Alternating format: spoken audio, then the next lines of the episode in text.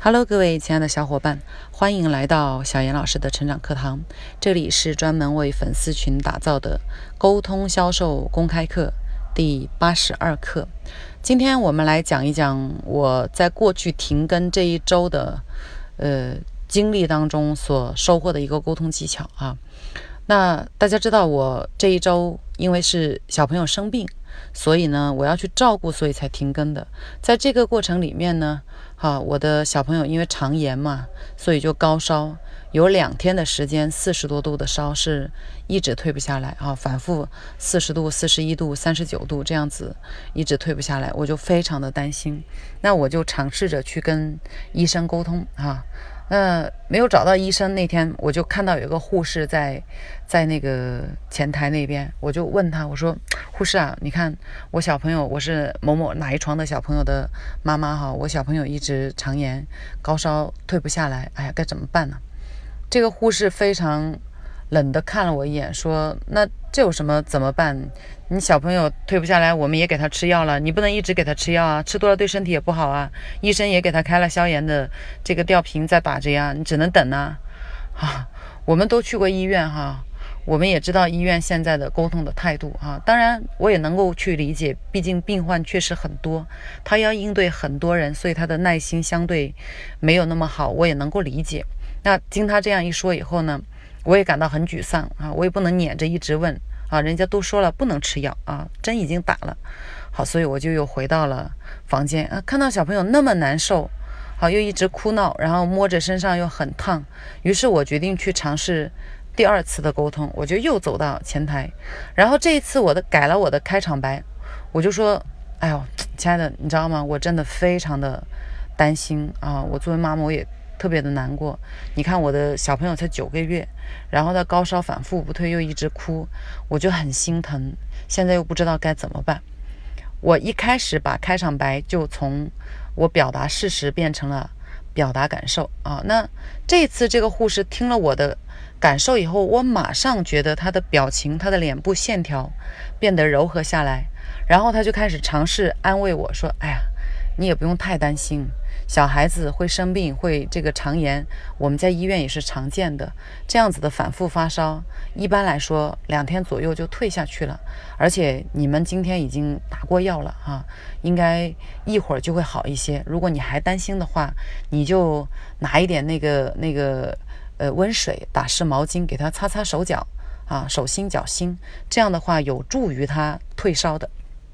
我听完以后，我心里面就舒服和平静了很多，因为他是专业的啊，我是不专业的，我就说，哎呀，真的谢谢你，因为我我作为不专业的妈妈，我就是只知道瞎操心、干着急呀，然后还是你们专业的好，你这样一说，我就心里面我就平静多了。他说，哎呀，也也没什么了哈，他就感他自己也感到，就是觉得自己呃说的话、做的事情对别人带来了帮助，他也感到了。一定的愉悦感啊，我觉得第二次的沟通，大家就非常的愉快啊，所以从这个沟通的过程当中呢，我发掘出一种表达的方式。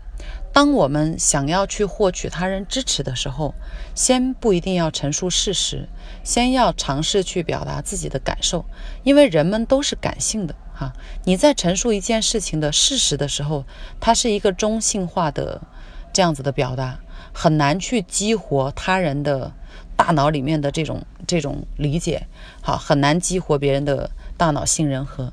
但是当你去说感受，说啊，我今天有一件事情，我好开心啊！别人听到“开心”这两个字，他马上他的大脑感性反应区会活跃起来，哈。或者你遇到一件事情，你很伤心，你的开场白是“我今天真的非常的伤心”，那么对方对于你情感的感受力。就会强很多，你就比较容易跟他获得共鸣啊。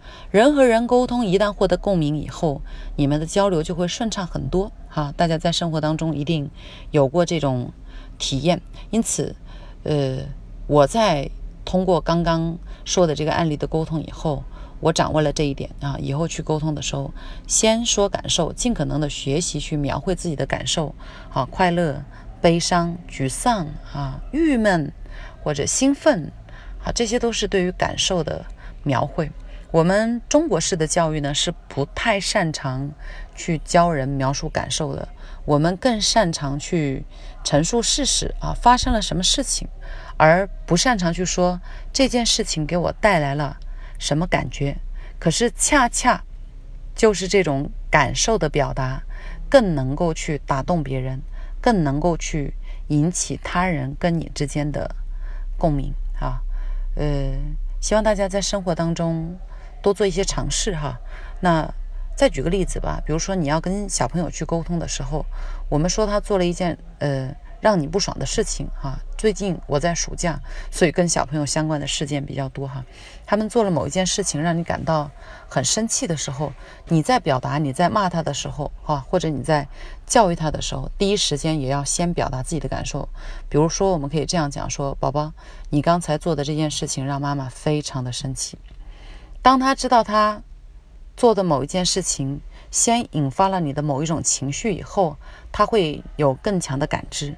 如果你一上来说啊，你刚才怎么样做这件事情啊？你怎么能呃爬到桌子上去啊？你怎么能把某一个东西扔到那个地方？那你在陈述这件事情的时候，他是没有感受力的。但你上来陈述的是你的感受的时候，比如刚才讲的，你做这件事情让我很生气，我很难过啊。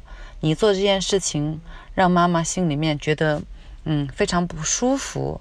这是要去调动她的感性感知的一些词汇和描述方方式。她听了以后，她就更加容易去理解，或者更加便于她去接收你下一部分要去说的内容信息。